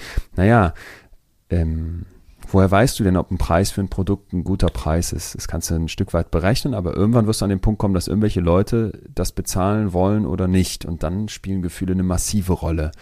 Wie viel ist jetzt 30 Euro für eine Flasche Rotwein? Ist das ein guter Preis oder ist dir das zu teuer? Wie viel sind 50 Jahre Leben? Ist das, bist du jung? Fühlst du dich jung? Fühlst du dich alt? Also das Gefühl spielt die ganze Zeit eine Rolle und es lässt sich auch schön zeigen mit Untersuchungen, dass bei gut getroffenen Entscheidungen die Gefühle einbezogen werden.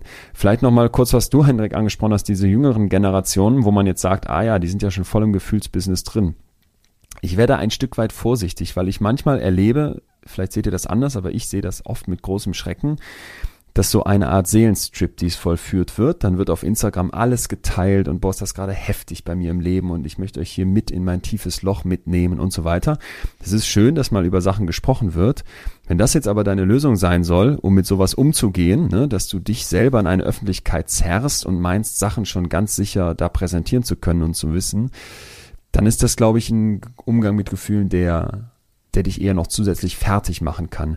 Ich würde mir also grundsätzlich wünschen, dass wir reflektierter mit den Sachen umgehen und dieses, ich trage alles in die Öffentlichkeit und ich rede jetzt vor allem über meine, meine ganzen schrecklichen Sachen hier einfach mit Hinz und Kunz. Da wäre ich zumindest mal vorsichtig. Das kann Leuten total helfen, habe ich schon oft erlebt, aber das muss längst nicht für jeden gelten und ah, diese, diese Nacktheit, diese körperliche und diese psychische Nacktheit von Instagram und Co., die macht mich ein Stück weit fertig. Ja, es ist ja auch du gibst deinen Schutz auf und äh, leider ist dir, sind ja deine, die Menschen, die mit dir digital interagieren, meins ja auch nicht alle gut mit dir. Ne? Und wenn du dann sozusagen dich so verletzlich zeigst und dann darunter 100 Menschen schreiben, äh, stirb du Opfer oder ja. solche Sachen, was ja wirklich passiert, dann macht es, glaube ich, mit jedem irgendwie nichts Gutes. Glaube ich sofort. Hm. Was ist denn dann, Leon, wenn du jetzt auf dich zurückguckst und Henrik hatte ja gerade dieses Thema Bildung, Mitgefühl, die Werte, du hast ja auch ähm, greifbar beschrieben, wie sehr dich das bisher ähm, im Leben bewegt oder, oder geprägt hat. Ähm, die Phasen, wo du auch eben jetzt gesagt hast, hm, da ähm, da habe ich selbst, wie, hast du es formuliert, auch so das Thema Selbstachtsamkeit oder mit dir, ähm, hast du im Wertetest eben auch beschrieben, da hast du nicht auf dich gehört. Was ist denn dann bei dir? Gibt es bei dir ein Bauchgefühl oder eine Intuition oder etwas ähnliches oder wie und ja. hat dich das mal getrieben oder ist das dann, wie ist das dem im Kopf des Dr. Leon Windscheid, was dann passiert? Die gibt es ganz definitiv. Und das ist auch etwas, was du hoch wertschätzen solltest. Ich weiß noch damals, als ich, ich erzähle es jetzt nochmal kurz, mag gar nicht mehr so darüber reden, weil es irgendwie so lange her ist und ich auch denke, es gibt doch viel mehr, was mich noch ausmacht. Aber es war natürlich ein prägendes Erlebnis. Als ich mich da bei Wer wird Millionär beworben hatte, habe ich ja monatelang dafür gelernt und immer wieder auch Testfragen gespielt, um eben diese Intuition verstehen zu können. Ab wann kann ich mich auf mein Bauchgefühl verlassen? Ab wann weiß ich, dass wenn mein Bauch sagt, wir sind uns zu 70 Prozent sicher, nimm das, riskier das, äh, wird das auch treffen, ne? mit, mit einer 70-prozentigen Wahrscheinlichkeit. Eine hundertprozentige Sicherheit gibt's ja nicht, aber dass ich da anfing, diesen Wert davon kennenzulernen, das würde ich heute im Rückblick ganz sicher sagen und mittlerweile immer mehr. Also es gibt für mich wirklich das Credo, wenn ich das Gefühl habe, das passt von der Chemie nicht, diese Person passt nicht in meinen Kosmos, in mein Umfeld, dann arbeite ich nicht mit der. Punkt dann kann die noch so attraktiv von den Skills sein, von dem, was die mitbringt, von dem Einfluss, den sie hat oder was auch immer. Das mache ich nicht. Ne? Und mhm. damit zum Beispiel kann ich ganz oft nicht einfach sagen, äh, dazu kann ich ganz oft nicht sagen, hier ist jetzt die, hier ist jetzt die Begründung, die rationale wissenschaftliche Begründung, sondern sagt mein Bauch mir etwas, wo ich früher gesagt hätte, verlasse ich mich nicht drauf und tue das mittlerweile schon. Mhm. Okay. Was ist, was ist denn dann eigentlich Intuition? Ist das, ist das so ein Mittelding zwischen, wenn ich jetzt in eine Strecke denke, von Kopf bis Herz, ist die Intuition dazwischen oder ist es ein Transportmittel? Was ist das eigentlich? Ja, das ist wieder genau dieses, was ich eben gesagt habe mit dem Dualismus, was noch in so, so sehr in uns steckt. Ne? Die Idee kommt von René Descartes, einem der größten Philosophen, die es so gibt, der halt eben gesagt hat, ähm, da ist irgendwo die dieser Geist über uns und dann ist hier dieser Körper, der rumläuft. Und das ist in unseren Köpfen so sehr in der westlichen Kultur, dass wir verkennen, dass du eins bist.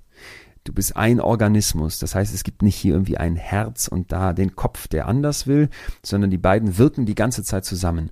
Und Intuition, und das führt uns da eigentlich ganz schön zusammen, ist jetzt kein sechster Sinn oder irgendwas Übernatürliches, sondern das ist ein tatsächliches Wahrnehmen. Wie, nehm, wie spüre ich denn, dass mir jemand nicht passt? Das spüre ich ja nicht einfach nur im Kopf, sondern da reagiert ja irgendwie mein kompletter Organismus. Ne? Das kennt ihr. Wenn du wirklich jemanden ablehnst, ähm, dann spürst du das an ganz vielen Stellen. Von Bauch bis Herz bis C von mir aus. Aber ja auch total individuell, oder? Total individuell. Also das Gefühle, es gibt ja diese Idee der Basisemotionen, sechs Gefühle, die auf alle Menschen zu treffen. Das ist Bullshit, überholt. Ähm, deswegen Gefühle sind immer extrem individuell. Mhm. Und Intuition ist jetzt ein Zusammenspiel aus diesem Wahrnehmen überhaupt, was dir dein kompletter Organismus sagen möchte und dem dann daraus ableiten von so mache ich's. Ja, also du horchst mal in dich rein, du nimmst dich überhaupt ganzheitlich wahr. Mir hat mal ein Arzt gesagt, ein, ein, ein Professor, den ich interviewt habe zum Thema Körper, Körperschemata.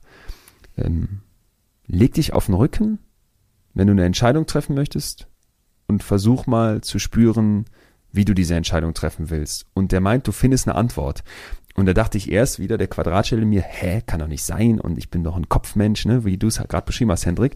Und wenn du es aber ausprobierst und wenn du dich ein Stück weit darauf einlässt, ja, dein gesamter Organismus, dein Kopf und dein Bauch und deine Arme und dein Herz, das wirkt alles zusammen, dann bist du plötzlich auch viel wissenschaftlich viel offener dafür zu sagen, Intuition ist etwas, was in mir komplett eine Empfindung auslöst und daran kann ich mich dann orientieren. Ich kann da übrigens auch drüber hinweggehen. Ich kann merken, ah, das passt mir nicht so, aber ich sag doch nochmal ja. Oh, dieser Mensch, der tut mir eigentlich nicht gut, aber ich bleib mit dem zusammen. Oh, ich bin eigentlich total fertig und würde jetzt gern heute Abend einfach nur mal platt da liegen, aber ich baller mir jetzt noch eine Netflix-Serie rein, um den Abend irgendwie noch zu nutzen und werde gleich nochmal was bei Instagram posten, um noch ein bisschen Bestätigung zu bekommen. Sehr, sehr viele Menschen gehen über ihre Intuition permanent hinweg. Wie kriege ich da einen besseren Zugang zu? Erstens, du fängst an zu begreifen, dass du eben eins bist, ein kompletter Organismus. Was in deinem Darm passiert, wirkt über Mikrobakterien bis in dein Hirn, aber eben auch umgekehrt, was in deinem Kopf passiert, wirkt und strahlt in deinen ganzen Körper. Dann zweitens, trainierst du überhaupt mal, dass du das wieder wahrnehmen kannst, weil man kann da abstumpfen, man kann da taub werden, indem du dich zum Beispiel auf den Rücken, auf den Boden legst, wie ich es gerade beschrieben habe, und versuchst mal bei einer Entscheidung dich so ganzheitlicher zu betrachten. Ich weiß, das klingt jetzt erstmal vielleicht albern, aber du wirst merken, Moment mal, da nehme ich plötzlich Signale wahr, die ich vorher vielleicht einfach weggearbeitet, weg selbst gedarstellt, weggetrunken oder ja. wie auch immer weggestresst ja. habe. Und dann im dritten Schritt fängst du an, in den Momenten, wo du sonst früher eben zack, zack, zack das einfach gemacht hättest oder einfach drüber hinweggegangen wärst, in diesen Momenten das bewusst hervorzurufen und bewusst deine Intuition mit einzu, einzubeziehen. Ich leg mich und wie, hin. Das mache ich auf jeden ja, Fall. Ich, ich, äh, ich, ich, ich, ja, ich teile das. Ich, also so meine Erfahrung ist auch, ähm, ich, ich, ich teile das und ich habe die Erfahrung gemacht, dass ich mittlerweile weiß, wie meine subjektiven so auch Muster und wie sich körperlich dann auch bestimmte äh, Emotionsflüsse oder Muster auch wirklich manifestieren und anf anfühlen und wo die hergehen. Ähm, das ähm, kann ich total, total nachvollziehen. Meine Frage an dich, Leon, ist, du, du hast ja, du bist ja einer der Menschen, die ein so fundiertes Wissen darüber haben. Wie leicht, du hattest es eben angedeutet, aber das würde mich nochmal, nochmal detailliert interessieren. Wie ist das im Umgang mit dir selbst? Ist das, hilft dir das Wissen oder ist es manchmal eher hinderlich? Äh, nee, das hilft. Und deswegen auch dieses Bildungsding bei mir als Wert so weit oben, weil da kann man jetzt wieder sagen, ne, ich benutze das Wort jetzt noch ein letztes Mal, da ist der Quadratschädel und hat auch überhaupt keinen Zugang zu sich und er versucht mhm. mit Wissenschaft und Studien zu kommen. Das ist aber nicht so. Ich merke einfach, je mehr ich mich in die Themen reinarbeite und je besser ich verstehe, wie Angst wirklich funktioniert, was Liebe tatsächlich ausmacht und was sie auch nicht ausmacht, wie Intuition unseren Kopf und unseren Körper verbindet, desto mehr finde ich zu mir und desto ruhiger und desto gelassener und desto menschlicher, mitfühlender, da ist eigentlich die perfekte Verbindung, kann ich mit mir umgehen. Und mhm. weil du es gerade selber angesprochen hast, Niklas, darf ich hier mal was aus deinem Leben vielleicht teilen. Jetzt beobachte ich dich ja schon ein paar Jahre oder wir kennen uns einfach ein paar Jahre und man beobachtet sich gegenseitig immer mal wieder näher, mal wieder ein bisschen weiter weg. Und ich habe da bei dir so eine Veränderung wahrgenommen, das habe ich dir letztens gesagt, als wir zusammensaßen, dass ich dachte, boah, der Quirlige, der Rennende, der im positiven Sinne Wahnsinnige, der sitzt jetzt hier ruhiger vor mir, anders vor mir. Mhm. Und du hast auch gesagt, zwischen unserem letzten Gespräch und diesem hier liegen gefühlt Jahre. Das geht mir mhm. ganz genauso. Äh, betrachten wir uns bitte, bitte als einen durchgehenden Prozess. Ne? Mhm. Menschsein heißt nie, dass alle Fragezeichen beantwortet sind. Menschsein heißt nie, dass du einfach fertig bist. Menschsein heißt nie, dass du diesen Wertetest, den wir gemacht haben, nächstes ja. Jahr genauso wieder beantworten würdest, sondern es ist Prozess. Ja, ja. Mhm.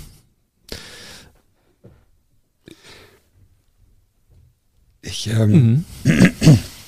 bin gerade so ein bisschen fasziniert von dem, äh, die, diese, die, ich habe noch nie jemanden getroffen, der jetzt diese Kombination eben mit sich bringt von, von Bildung und Mitgefühl und dadurch äh, mich zum einen ihr Gefühl von Sicherheit gibt, weil alles, was du sagst, ist fundiert, plus mhm. aber auch alles, was du sagst, spüre ich, dass du mir zugehört hast. Und das ist irgendwie, äh, ist besonders, finde ich. Äh, es ist ein, du, du bist ein mächtiges Tool. So würde ich es mal beschreiben. Und das äh, sehe ich aber ja auch, äh, dass du das, glaube ich, auch erkannt hast, weil du hast ja irgendwie ein Buch geschrieben.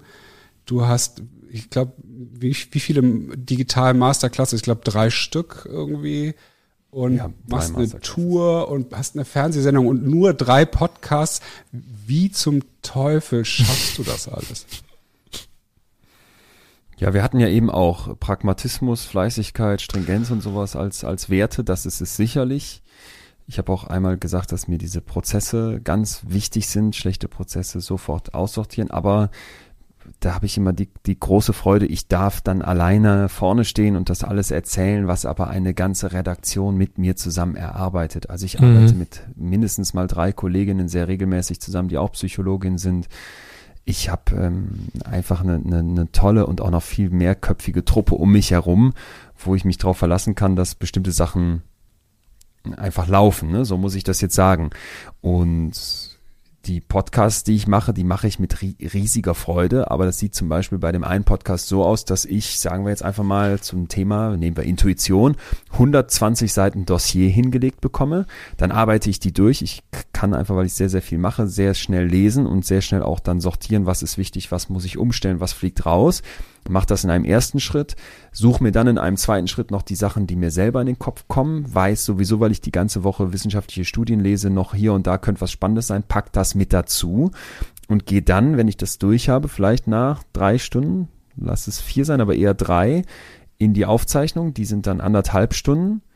Und dann schreibe ich danach noch einen kleinen Text dazu, höre im Zweifel nochmal rein, korrigiere noch was, wenn irgendwas falsch war oder sowas. Und dann ist das im Endeffekt vielleicht ein guter halber Tag vielleicht auch sechs Stunden, das wäre für mich schon mehr als ein halber Tag, aber ähm, was soll ich sagen, es geht, ne? Und meine Mutter sagt auch mal, ja, du machst so viel und das ist so krass. Und manchmal denke ich dann an eine Studie, jetzt komme ich euch noch mit einer Studie, aber ich liebe sie so sehr. Da hat man in Amerika zehntausende Leute gefragt, wer von euch hat Stress? Wer von euch hat wirklich viel Stress? Und dann geben die Leute halt im Fragebogen zum Teil an, yo, ich. Und jetzt stelle ich euch eine weitere Frage, die man diesen Leuten gestellt hat. Wer von euch glaubt denn, dass Stress gesundheitsschädlich ist? Ja, was würdet ihr sagen? Ich würde jetzt spontan Ja sagen. Also ne, dieser die Stress, euch Stress und wie es da alles heißt, da gibt es ja dann auch ganz viele Rechtfertigungen, warum Stress äh, ungesund sein kann, würde ich jetzt Ja sagen. Mhm. Wie viele von euch oder wer von euch? Nee, würdest du jetzt, Niklas, würdest du sagen, Stress ist schädlich, ja oder nein, für die Gesundheit? Mm, naja, das, es kommt drauf an, so ein bisschen, weil in erster Linie Stress ja eigentlich ein Schutzmechanismus, denke ich, war oder mhm. ist oder eine, mhm. eine, eine, eine, Treibkraft für irgendwas. Die Frage ist halt, ob, so ich denke, wenn halt der Stress auch in Situationen kommt oder wenn man eben seine, die Werte, die man hat und das, was man in sich angelegt hat, nicht richtig ausleben kann, dass es dann ja. richtig schädlich sein kann. So. Und jetzt kommt der Clou. Eure Antwort darauf ist im Endeffekt völlig egal, weil die Kombi macht's. Wenn du viel Stress hast und glaubst, dass dieser Stress schädlich ist, stirbst du deutlich früher. Wenn du mhm. viel Stress hast und glaubst, dass der Stress nicht schädlich ist, läuft's wie bei denen, die wenig Stress haben. Und mhm. das ist für mich immer mittlerweile eine Frage, die ich mir stelle. Wie gucke ich auf die Dinge? Natürlich könnte ich sagen, boah, diese Woche, es war alles viel zu viel. Es war total stressig. Du, ma, du musst mal runterfahren, du musst mal ruhiger sein. Ich könnte aber auch andersrum sagen, ey, diese Woche hast du mit dem, mit den Podcasts, die du machst oder mit der Bühnentour oder mit der Masterclass hunderttausenden Menschen eine gute Stunde verschafft oder vielleicht sogar anderthalb gute Stunden. Die nehmen was mit und das sehe ich ja an den Nachrichten, die sie mir schreiben, das sehe ich in den immer wachsenden Hörerzahlen. Wir haben fast zwei Millionen Abos bei dem, bei dem Betreutes Fühlen Podcast. Die Tour, die ich jetzt gemacht habe, die war, das war die erste Tour, die ich gemacht habe, die war in nahezu allen Städten ausverkauft. Und dann, dann steht da nachher eine Frau weinend bei mir beim Bücherstand und sagt, dank dem, was du im Podcast erzählt hast und hier auf der Bühne, hat mein Mann eine Therapie gemacht. Und dann soll ich nicht dankbar sein und dann soll ich nicht sagen, Moment mal, das war zwar eine, war zwar eine aufreibende und eine krasse Woche und die war voller Energie und hat viel, viel von mir verlangt, aber gleichzeitig kriege ich das zurück. Und dann suche ich mir den Ausgleich und weiß, ich habe das Wochenende frei. Und da ist nur Zeit für mich und die Leute, die mir, die mir lieb sind. Und da kann ich Sport machen, da gehe ich Rennrad fahren, zwar nicht gut, aber mit Freude. Und, und ähm, vielleicht kann ich den Montag auch noch frei machen oder zumindest den halben. Und dann kochen wir was in unserer Fünfer-WG oder äh, zocken Doppelkopf. Und dann ist das für mich einfach was, wo ich sage, das lasse ich mir doch nicht nehmen. Verstehe. Warum machst du das alles? Es ist, es ist eine Neugier und es ist bestimmt auch egoistischer, als es jetzt klingt, wenn ich sage, das gibt anderen was und das gibt mir natürlich auch total viel. Und ähm, aber primär Neugier. Ich war immer das Kind mit dem, mit dem Glas, mit der Lupe obendrauf, wo man dann eine Heuschrecke reinsetzen konnte und sich die genauer anguckt. Und dann war ich irgendwann der, der seine erste kleine mit 17 eigene Werbeagentur gegründet hat, die absolut schäbige Flyer für eher kleine Buden gemacht hat und dann immer mehr das wurde und dann fing ich an, immer mehr verstehen zu wollen, wieso und wie wirkt Werbung. Und ich dachte, Psychologie wäre ein gutes Tool, habe schnell gemerkt, Psychologie ist viel, viel mehr zum Glück. Und dann wollte ich wissen, wie ticken wir Menschen. Und da habe ich jetzt manchmal so das Gefühl, ist man am Ende der Fahnenstange von dem, was interessant ist, weil für mich ist das Hirn der faszinierendste Ort im Universum. Ich muss nicht mit Elon Musk auf irgendeinen Planeten fliegen, sondern ich bleib hier und versuche in Köpfe zu kommen, meinen eigenen mal als erstes, aber auch in andere. Und das ist einfach die Neugier. Es ist eine, eine Freude am Verstehen, es ist eine Lust, die Sachen wirklich begreifen zu wollen und dafür, dafür stehe ich auf. Und da, dass ich das mit anderen dann teilen darf und dass, wie ihr gerade sagt, dann Leute sagen, weil du es wissenschaftlich machst, weil du das nicht einfach daher schwurbelst und irgendwas behauptest wie die ganzen Quacksalber und sonstigen komischen Leute, vor denen ich wirklich warne, ähm, ja, dann ist, ja, ist einfach, ist einfach unglaublich schön. Das, was du gerade beschreibst, ähm, auch mit der Energie und dem, der Haltung dahinter und der Begeisterung. Ähm, wenn ich das in meinem Leben für mich noch nicht so rausgefunden habe und das jetzt noch nicht so von Anfang an, wie du gesa gesagt hast, mit 17 irgendwie da und da so eine Klarheit und Konsistenz drin hatte und ich mich orientierungslos fühle. Wie kann ja. ich anfangen, dahin zu kommen, das rauszufinden? Ich meine das jetzt nicht als Werbung, weil es ist eh es ist, glaube ich, schon wieder alles ausgebucht und ich nehme es nur als Erfahrungswert, weil wir in der Masterclass genau über dieses Thema sprechen. Wie finde ich eine Leidenschaft? Wie finde ich das, wofür ich brenne? Und das stellen die Leute wie du ganz oft diese Frage, ich hab's noch nicht und wo finde ich es denn? Wie komme ich dran? Dann mache ich erstmal diesen Case, auf den wir auch heute hatten, dass ich sage, Vorsicht, wir haben eben bei der Leidenschaft immer die Gefahr, dass das überkippen kann und dass ein zu viel davon oder dem Hinterherrennen sowieso gefährlich ist. Und noch viel schöner, finde ich dann aber von Rilke, Rainer Maria Rilke, so einen Ansatz, der sagt, lebe die Fragen. Also lebe in, in deine eigenen Fragezeichen hinein. Und das, das Gedicht kriege ich jetzt nicht mehr ganz hin, aber es geht so ungefähr, dass er dann irgendwann sagt, und vielleicht lebst du irgendwann dann in die Antworten rein. Und das ist für mich so der, der Blick. Mhm. Das ist jetzt philosophisch, poetisch an der Stelle, aber auch da wieder gibt es Forschung zu, die ganz klar sagt, wenn du jetzt versuchst, die Sachen auf Biegen und Brechen ranzuholen. Wenn du jetzt der Meinung bist, ich muss irgendwas tun, um die Leidenschaft, die in mir schlummert, aufzuwecken, dann machst du einen Fehler, weil wir mittlerweile viel mehr davon ausgehen müssen, dass wir das, wofür wir brennen, formen. Dass wir kein Fixed Mindset haben, sondern ein sogenanntes Growth Mindset, ein Wachstums-Mindset. Ich forme wie so eine Vase aus Ton das, was mich ausmacht. Und das ist eben nicht wie so ein Dornröschen, dass du wach küsst und dann ist eine Leidenschaft da und du brennst sondern das ist etwas, was du dir suchen, was du dir erarbeiten musst und was vor allem Zeit braucht. Und man unterscheidet da verschiedene Phasen in der Leidenschaftsbildung. Die Details, das wird jetzt zu weit führen, aber ganz viele Leute springen zu früh ab. Ne? Denn sie denken, wenn sich etwas nicht wie der absolute mhm. Flow, wie Energie, wie Leidenschaft, wie Passion anfühlt, dann kann es auch nicht meine Leidenschaft sein. Denn wir hören ja immer Leute, die für irgendwas brennen, denen fällt's leicht. Und das ist eben ein, ein, ein Selbstbetrug, wenn man so handelt. Mhm das finde ich, finde ich so spannend, wenn du sagst, äh, wenn sie denken, dass sich das so anfühlen soll. Also es ist ja auch wieder dieses Thema ja. Gefühle. Eigentlich geht es ja auch da wieder ums überhaupt fühlen und das ist ja eine ja ja total und wieder so eine Kopfgeschichte. Ich muss doch jetzt wissen, worum es mir geht, weil mein Verstand will einfach so das abhaken. Äh, aber ich fühle ja, also ich hasse es ja auch, ehrlich gesagt, wenn die Gen Z immer sagt, ich fühle das nicht, aber irgendwie stimmt's ja schon. Äh, da irgendwie regelmäßig mal in sich hinein zu fühlen an solchen Stellen, finde ich, finde ich ultra, ultra interessant. Würde ich jetzt dein Buch besser fühlen, mir kaufen würde, würde ich darauf eine Antwort finden, die, auf Niklas Frage? äh, ja, weil die Masterclass, die ich mache, greift die Gefühle aus dem Buch auf. Also Leidenschaft ist eins von zehn großen Gefühlen, die da drin vorkommen und das ist etwas, wo wir voll in die Forschung dann eintauchen. Und der Anspruch beim Buch war jetzt auch nicht, dass das irgendwie der Elfenbeinturm der Wissenschaft ist, den ich da einfach hinstelle, sondern du kriegst tatsächlich eigentlich auch den Praxistransfer. Ich möchte aber einmal dieses Thema noch nicht vom Haken lassen. Ähm, du hast ja gesagt, es ist ein Growth-Mindset und es kann sich ändern und wachsen. So. Bedeutet das denn aber, dass ich zu allem etwas, so eine, so ein Thema, eine Leidenschaft entwickeln kann? Oder ist ein Teil in mir mit Talenten, Gaben ja. etc. schon da, zumindest in einem kleinen Maß oder was auch immer, wie großem Maß, und ich kann das nicht beeinflussen. Und es ist wichtig zu rauszufinden, was das ist.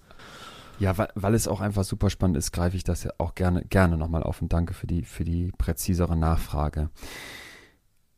Die zwei Wörter, die wir dazu brauchen, sind Erwecker und Former. So. Mhm. Man fragt Leute in riesigen Studien, was glaubst du denn? Schlummern deine Leidenschaften in dir und du musst sie nur erwecken? Oder glaubst du, nee, das ist vielleicht noch nicht einfach in mir angelegt, ich muss das Ganze formen? dann findest du, dass die große Mehrheit der Leute sagt, nein, es geht ums Erwecken. Jeder von mhm. uns hat irgendwelche Talente, die vielleicht in uns schlummern, die angeboren sind und da muss ich dran, die muss ich finden und dann geht's ab. Und das ist fatal, weil das falsch ist. Das heißt nicht, dass wir nicht bestimmte Interessen haben, dass vielleicht ich niemals als Leon Geiger werden könnte oder ein toller Koch oder keine Ahnung, äh, Jockey, weil ich zu groß bin oder sowas und andere Sachen auch nicht kann. Aber so mal rein wenn du vielleicht den ersten Fokus oder den ersten Suchscheinwerfer mal ausschweifen lässt, wo könnte das, in welche Richtung könnte das ungefähr gehen, ne? dann hätte ich schon sehr früh gewusst, nichts mit Musik. Ich bin einfach unmusikalisch, das bringt nichts. Aber vielleicht in einem anderen Bereich gibt's eine Bandbreite. Und dann kommt der Clou, dass wenn du jetzt ein Former-Mindset, ein Growth-Mindset an den Tag legst, etwas, was, was wächst, was du formen kannst, die Chancen, dass du dranbleibst, viel besser stehen. Das Experiment dazu sah so aus, man hat jungen Menschen ein Video, ein spannendes Video über schwarze Löcher gezeigt, ne? Super geil aufbereitet, schnell geschnitten, coole Doku. Und dann wollte man von den Leuten danach wissen, hier pass mal auf, ist ein komplexes wissenschaftliches Paper zum Thema schwarze Löcher. Die Leute nach dem Video hatten alle Bock darauf, sich weiter mit dem Thema auseinanderzusetzen. Jetzt kommt das, die Schwierigkeit, ne? Es macht nicht, ist es nicht mehr einfach. Plötzlich muss ich was tun. Ich muss dieses Paper lesen. Diejenigen, die ein Erwecker-Mindset haben, sagen, ich brech ab. Ich bin raus. Wenn ich den Text schwierig finde, höre ich auf, weil das kann ja nicht meine Leidenschaft sein. Die Former hingegen sagen, okay, ich arbeite mich da jetzt durch und bleib erstmal dran. Und darum geht's mir, diese Unterscheidung zu haben. Bitte, bitte tu dir selbst den Gefallen und betrachte das, was dich ausmacht, das, was deine Leidenschaften im Kern sind, als etwas, woran du mitformen kannst.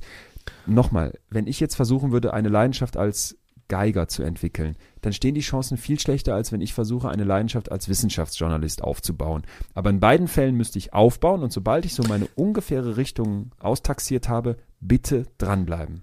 Genau, aber genau, das teile ich auch. Aber was ich oder was, was mein brennendes Interesse ist, so dieses, du auch mit deinem Werteset oder dem Wertetest, was du jetzt ja Bildung, Mitgefühl, Kreativität, Flexibilität, hättest du auch in der Dimension etwas schaffen, aufbauen, eine eigene Entwicklung vollziehen können mit etwas, was komplett konträr dazu ist oder was vielleicht die letzten Platz 55, 56, 57 von 60 in deinem Werteset sind? Äh, viel geringere Wahrscheinlichkeit. Nicht okay. ausgeschlossen, aber sehr viel unwahrscheinlicher. Ne? Okay. Wenn ich dich jetzt fragen würde, Niklas, was, was interessiert dich denn grundsätzlich? Nehmen wir mal nicht den Niklas jetzt, sondern nehmen wir mal den 16-jährigen Niklas. Mhm. Dann wird der bestimmte Richtungen vorgeben können. Stell dir mhm. mal vor, du hättest 360 ja. Grad, in die du laufen könntest. Ja. Dann wüsste der schon da hinter mir im Rücken, das ist nicht so meins, aber vor genau. mir sind immer noch, sag ja. ich mal, 180 Grad offen von dieser kompletten Torte. Und Richtig. da jetzt mal nau genauer zu suchen und vielleicht bei Sachen dran zu bleiben, macht viel mehr Sinn, als an das anzugehen, wo ich schon weiß, hm, Das ja. ist es so nicht. Ne, nur nochmal, diese Idee zu sagen, ah, ich muss nur irgendwann das Dornröschen aus seinem Schlafwach küssen. Also es ist nur ein Grad, es ist nur ein Grad, den ich finden muss und wenn ich den finde, dann läuft alles gut. Das falsch, ist halt falsch. Falsch, kommt. Falsch. Ja. Ja. Hm. ja, mega. Danke. Das ist, glaube ich, super, super, super ähm, hilfreich, inspirierend und ermutigend. So, während ihr das gerade besprochen habt, habe ich übrigens gerade das Buch bestellt. Weil ich jetzt. Äh, ich hoffe beim lokalen Buchhändler. ja, ja, bei dem lokalen mit diesem, mit diesem Logo, was so grinst. Oh nein. Muss ich okay, gestehen. Ich bin, ich bin da, bin, bin, Nachhaltigkeit ist keine meiner Werte und ich bin äh, faul manches Mal leider.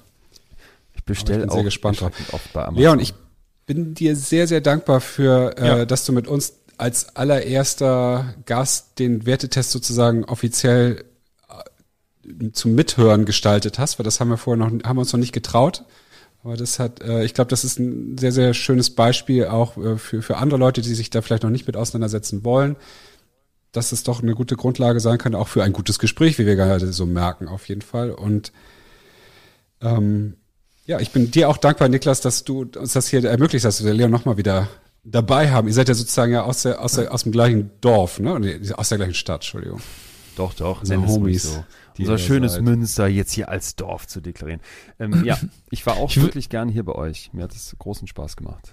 Ja, danke, danke. Äh, ich würde äh, mich natürlich auch freuen, dich bald hier nochmal begrüßen zu dürfen in Real Life. Ähm, das machen wir noch und ähm, dann auf jeden Fall noch alles Gute, auch äh, weiterhin beim Podcast, bei allen Projekten, beim Schreiben von weiteren Bestsellern. Ähm, äh, da freue ich mich drauf. Und ich finde es, äh, jetzt fällt mir das doch nochmal auf und ein, ich finde es so geil, dass du das aber aus dem aus einer egoistischen Perspektive ja all diese Sachen aufgebaut hast, weil du neugierig bist, dein Wissen. Eigentlich ging es ja darum herauszufinden, wie geht das, wie wie ne und so. Und die meisten Menschen, die ja so in deinem im Coaching-Business unterwegs sind und digital erfolgreich ja. auch sind, denen geht's ja meistens um ganz andere Motive oder viele wollen ja. eben diese Mission, die Welt zu verändern. Ich glaube, das ist, schwingt mit Sicherheit ist bei dir so eine positive Nebenerscheinung eher, wenn so nehme ich das zumindest wahr. Und das äh, ist irgendwie neu für mich und äh, sehr inspirierend und erfrischend. Danke. Freut mich, wirklich. Ich danke euch. Herzlichen Dank. Ich fand das mit den Werten total interessant und ja, werde hier weiter fleißig zuhören. Schön, dass ihr das macht. Danke, Trag's auf weiter. Wir freuen uns. Und äh, an alle, die uns heute gehört haben, äh, schaut mal bei Leon vorbei. Da gibt's einiges zu sehen, zu lesen und Inspiration, äh, die auch nicht nur äh, kauf, kauf, kaufbar ist, äh, sondern einfach äh, viel Content rundherum und ich äh, kann es nur sehr empfehlen. Bleibt alle weiterhin gesund in diesen äh, lustigen Zeiten und ähm, liked uns, kommentiert uns und bis ganz bald. Tschüss. Tschüss.